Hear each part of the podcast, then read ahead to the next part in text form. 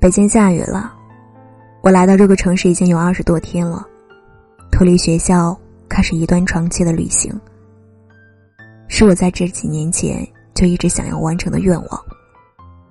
可以把这种生活方式称为间隔年。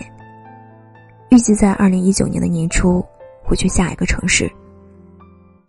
今天和妈妈视频通话，她好像并不支持我这样去做。在他的思想里，女孩子就应该找一份稳定的工作，然后拥有一个好的归宿。可是，那并不是我想要的生活啊。所以我在尝试着和他有一个很好的沟通。一生不过三万天。而我已经浪费了八千多天，仔细算下来，我在这个时代的时间，真的是很可贵了。我不羡慕那些拥有名牌包包的姑娘，也不想住在豪宅里，拥有无限的光环。我只想过一个舒适的人生。我知道这样对于我来说，要付出什么样的代价。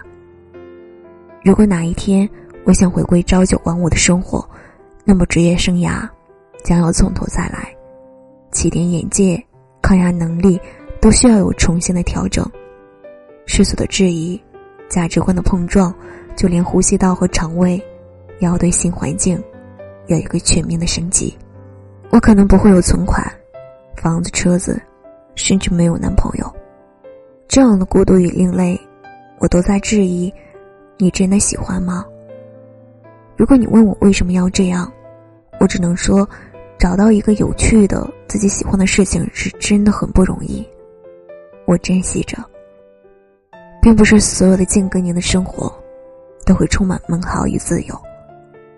我需要与工作与生活，还要熟悉一些地域的环境与人文，这些都是需要时间和实践的。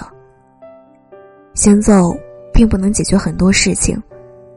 舟车劳顿的疲惫感，和幼儿园生的陌生感，以及所有的意外和你处理问题的能力，还有最重要的一点，就是你所有的出行，都是要花钱的。所以我特别讨厌与鄙视这种虚无缥缈的文艺，谈钱和责任，稳定和安全，也毫不世俗。我们终归活在柴米油盐，活在一蔬一饭里。我有时都在问自己：你在哪里？你正在做什么？当所有的欢笑和吵闹都平息后，我面临的是一种莫名的让人恐惧的孤独感。待冲他赠予我一个饱满而有张力的青春，这一切，我都照单全收。在来北京前，我并没有告诉妈妈，我有一个这样的打算。我甚至还和他争吵过，他不理解的。我要的那一个完整，在他的眼里，我就是一个无理取闹的孩子，不懂什么是好，什么是胡闹，可以这样说，这是一场蓄谋已久的逃离，想来也是滑稽。我并不想带着远方梦想、浪漫、勇敢这样的标签去招摇撞骗。很多人羡慕我，可以放下那么多，去过自己想要的人生。然而，你真的羡慕吗？这不过就是一场等价的交换。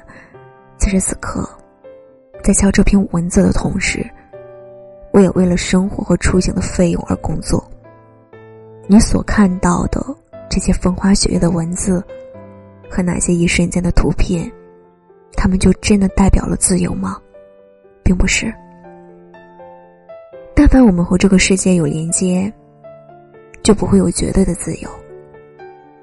那些被捆绑的束缚，可能是每个深夜醒来，我极度渴求的温暖。你确定，你是真的羡慕这样的我吗？我并不是你所想象的那样，拥有女神的光环与粉丝的追捧。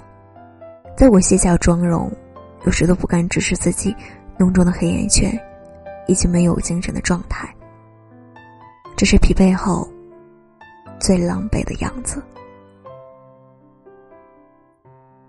我在北京，祝你晚安。